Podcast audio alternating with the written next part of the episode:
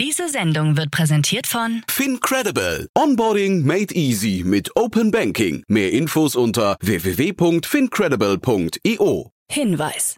Startup Insider übernimmt keinerlei Haftung für die Richtigkeit börsenrelevanter und unternehmensbezogener Daten.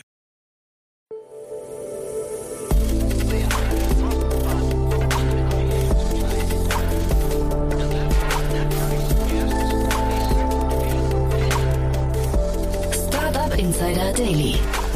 Morgen Update. Einen wunderschönen guten Morgen und herzlich willkommen zu Startup Insider Daily in der Morgenausgabe am Freitag, den 11. November 2022. Mein Name ist Nina Weidenauer und wir starten heute zusammen in den Tag mit folgenden News. Hälfte der Deutschen lässt Essen liefern. FTX droht Pleite nach abgesagter Übernahme durch Binance. Business Insider kürt Zukunftsmacherinnen und Volocopter eröffnet Testzentrum in Paris. Tagesprogramm. In der nächsten Folge ist es wieder soweit für die Rubrik Investments und Exits. Dort begrüßen wir heute Peter Specht, Partner bei Creandum. Peter und Jan sprechen zuerst über den Markt insgesamt, denn da tut sich ja momentan ziemlich viel. Außerdem geht es heute nach Oslo, denn Peter hat die Runde von eNote kommentiert, ein Startup aus dem Energiebereich. eNote hat es sich zur Aufgabe gemacht, den Verbraucherinnen und Verbrauchern bei der Kontrolle ihres Energieverbrauchs zu helfen und so die grüne Energiewende voranzutreiben. Dafür hat sich das Startup 15 Millionen Euro gesichert in einer Series A, die von Creandum angeführt wird. In der Mittagsfolge begrüßen wir Christian Grossmann, Co-Founder und CEO von Beekeeper. Beekeeper ist ein Anbieter von mobilen Frontline-Mitarbeiterplattformen für operative Prozesse und Kommunikation. Auf der App können interne wichtige Neuigkeiten kommuniziert und natürlich so Qualitätsprobleme verhindert werden. Das Unternehmen hat nun erfolgreich eine Series C Finanzierungsrunde über 50 Millionen US-Dollar abgeschlossen. Und in unserer Nachmittagsfolge geht es weiter mit Dr. Josef Vollmeier, Co-Founder und Managing Director von Limehome. Limehome vermietet Apartments und bildet sämtliche Prozesse von der Preisgestaltung bis hin zum Check-in digital ab, ohne dass es dazu Personal braucht. Der Check-in funktioniert zum Beispiel über einen Türcode und die Reinigung übernehmen externe Dienstleister, die die Aufträge per App bekommen. Vor allem in der Corona-Pandemie konnte das Startup einen Boom genießen, da es, wie gesagt, keinen Kontakt zu fremden Menschen gibt. Jetzt konnte Limehome wahrscheinlich nochmal einen Boom genießen, denn das Startup hat sich 45 Millionen Euro neues Wachstumskapital gesichert. Zu den Bestandsinvestoren gehören HV Capital, Picos Capital und Lakestar. Ja, jetzt geht's aber erstmal weiter mit den News des Tages, moderiert von Anna Dressel. Werbung. Hi, hier ist Nina, Content Managerin bei Startup Insider. Suchst du deine nächste große berufliche Herausforderung? Dann melde dich bei uns. Wir suchen aktiv nach neuen Teammitgliedern, die Startup Insider zum führenden Informationsmedium der deutschsprachigen Startup-Szene machen wollen. Aktuell suchen wir Sales Manager, Customer Success Manager, Finanzmanager sowie Werkstudenten in den Bereichen Sales, Product und Content. Aber auch wenn keine passende Stelle dabei ist, melde dich trotzdem bei uns. Wir suchen immer nach leidenschaftlichen Menschen, die mit Startup Insider Großes bewegen wollen. Also, um mehr zu erfahren und dich zu bewerben, geh jetzt ganz einfach auf startupinsider.de/slash insider. Startup Insider Daily. Nachrichten. Digitale Plattformen sollen Einkünfte melden. Ein neuer Gesetzentwurf der Bundesregierung sieht vor, dass die Betreiber digitaler Plattformen künftig verpflichtet werden, den deutschen Finanzbehörden Informationen über Einkünfte auf eben diesen Plattformen zu melden. Derartige Einkünfte seien derzeit für Finanzbehörden noch eine Herausforderung. Es fehle an steuerlicher Transparenz. Ziel sei es, für mehr Steuergerechtigkeit zu sorgen. Um auch ausländische Anbieter zu erfassen, forciere man außerdem einen automatischen Austausch mit anderen Mitgliedsländern der Europäischen Union.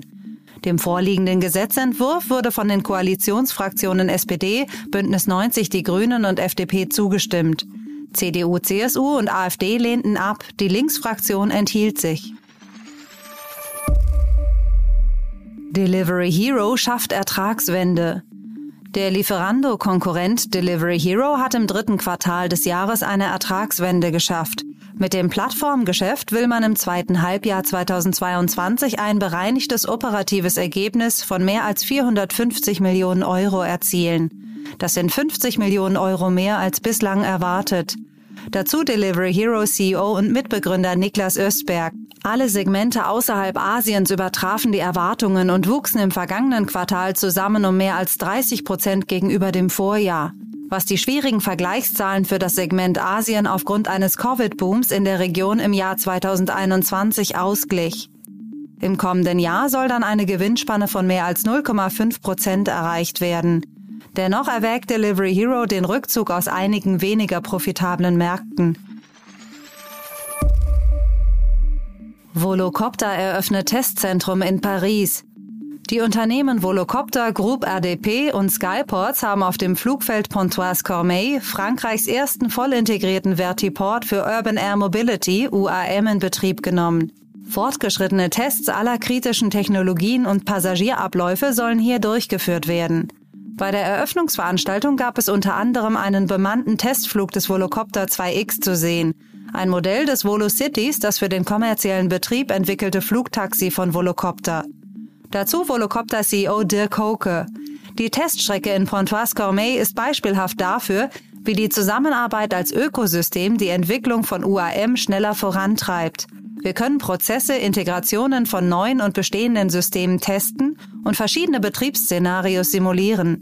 Gemeinsam werden wir es schaffen, eine weitere emissionsfreie Mobilitätsmöglichkeit für die Öffentlichkeit zu realisieren. Business Insider kürt Zukunftsmacherinnen. Das Wirtschaftsressort von Business Insider hat erneut eine Liste mit 25 Zukunftsmacherinnen veröffentlicht, die aus 150 Bewerberinnen ausgewählt wurden. Auf die Liste hat es unter anderem Sarah Dreckmann von der Aldi Einkauf SE und Co. OHG geschafft. Auch Sophia Neisinger, Ärztin und Wissenschaftlerin an der Charité, ist zu finden. Dass nicht nur Unternehmerinnen gekürt werden, zeigt die Auszeichnung von Tiayi Sio vom Auswärtigen Amt. Business Insider möchte die Liste als Auswahl von Frauen verstanden wissen, die jede auf ihre Art beeindruckt. Diese Liste spiegele deshalb auch keine Rangfolge wider, sondern ist eine gleichwertige Zusammenstellung aller Zukunftsmacherinnen. Hälfte der Deutschen lässt Essen liefern.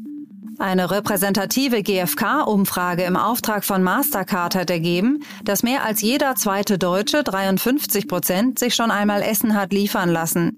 Je nach Alter ergeben sich aber große Unterschiede. Bei den Jüngeren von 18 bis 29 Jahren sind es 71 Prozent, bei den 60 bis 69-Jährigen 38 Prozent. Dr. Peter Robejsiek, Country Manager für Deutschland bei Mastercard, zieht das Fazit der Umfrage mit, ein guter Lieferdienst zeichnet sich vor allem durch einen schnellen und unkomplizierten Service aus.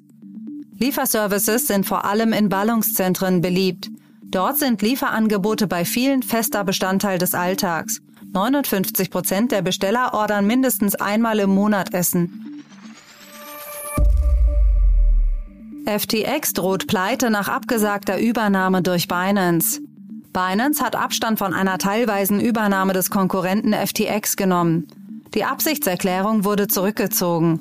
Binance CEO Changpeng Zhao erläutert, dass jüngste Berichte über missbräuchlich verwendete Kundengelder sowie angebliche Ermittlungen der US-Behörden die Gründe dafür sind, warum die Übernahme abgeblasen wurde. Die Krypto-Exchange FTX befindet sich hingegen weiter in einer Abwärtsspirale. Laut CEO Sam Bankman-Fried müsse das Unternehmen ohne eine gewaltige Finanzspritze wohl Insolvenz anmelden, wie er Investoren mitteilt. Die Kryptobörse steht anscheinend vor einem Fehlbetrag von bis zu 8 Milliarden Dollar. Auszahlungen an Kunden sind bereits gestoppt worden. Amazon verliert eine Billion Dollar Marktwert. Als erstem Unternehmen überhaupt ist es Amazon gelungen, den eigenen Börsenwert um eine Billion Dollar sinken zu lassen. Damit kann der Konzern jetzt als der größte Börsenverlierer der Geschichte gelten. Im Juli 2021 erreichte die Amazon-Aktie mit 186 Dollar ihren bisherigen Höchststand. Mittlerweile befindet sich der Kurs der Aktie bei rund 86 Dollar. Vom Allzeithoch sank die Marktkapitalisierung Amazons dadurch von 1,882 Billionen Dollar auf jetzt 878 Milliarden Dollar. Amazon-Gründer Jeff Bezos selbst hat seit Jahresbeginn rund 83 Milliarden Dollar verloren.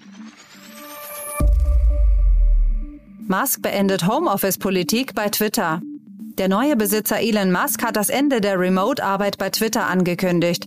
Twitter erwarte nun, dass die Mitarbeiter mindestens 40 Stunden pro Woche im Büro sind. Nur wenn sie eine persönliche Erlaubnis von Musk haben, sei Weiterarbeit im Homeoffice möglich, heißt es in einer E-Mail an die verbliebenen Twitter-Angestellten. Dort schreibt Musk auch, dass den Mitarbeitern insgesamt schwere Zeiten bevorstehen und der vor uns liegende Weg beschwerlich ist und intensive Arbeit erfordert, um erfolgreich zu sein. Zugleich schrieb der Tesla-CEO in der Mail auch, dass es keine Möglichkeit gibt, die Botschaft zu beschönigen, was das derzeitige Wirtschaftsklima und seine Auswirkungen auf Twitter betrifft, das von Werbung abhängig ist. NASA plant riesiges Satelliten-Solarpanel. Zusammen mit dem Kalifornischen Institut für Technologie in Los Angeles arbeitet die US-Weltraumbehörde NASA an einem Projekt, bei dem eine Satelliten-Solaranlage im Weltraum für Strom sorgen soll. Mit diesem Ansatz könnten künftig zahlreiche Weltraum-Solarparks entstehen, so die Initiatoren. Die zunächst kleinen Satelliten falten sich den Plänen nach am gewünschten Ort aus. Die Solarpanels sollen die Energie dann in Mikrowellen umwandeln und sie dann gebündelt auf unseren Planeten senden.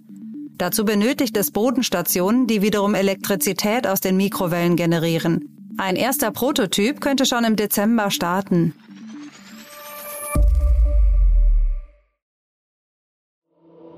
Startup Insider Daily. Kurznachrichten. Das medizinische Cannabis-Unternehmen Cantourage aus Berlin geht am 11. November an die Frankfurter Börse.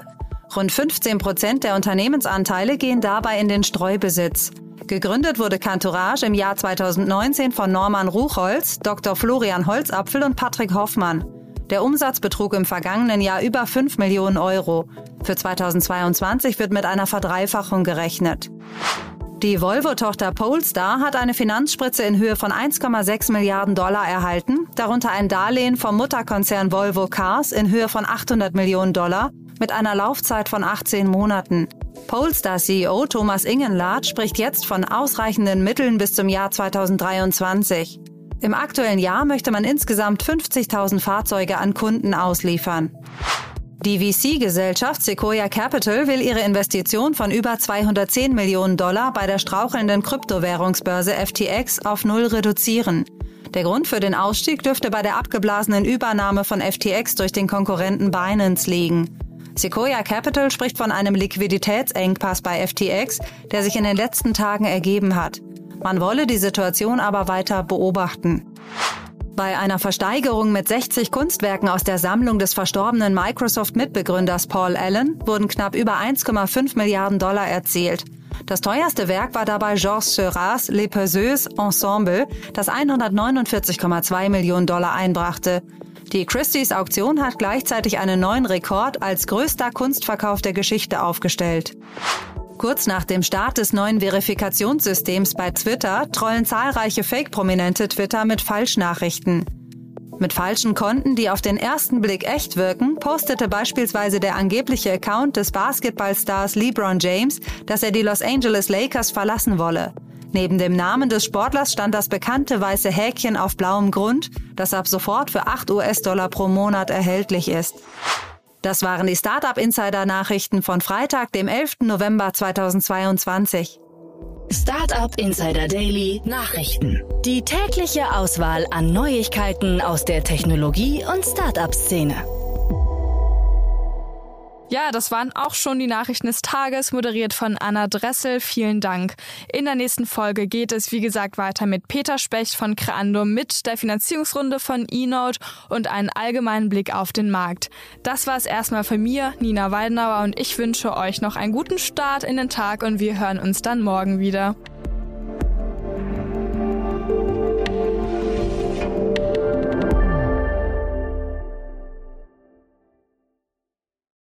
Diese Sendung wurde präsentiert von Fincredible. Onboarding made easy mit Open Banking. Mehr Infos unter www.fincredible.io.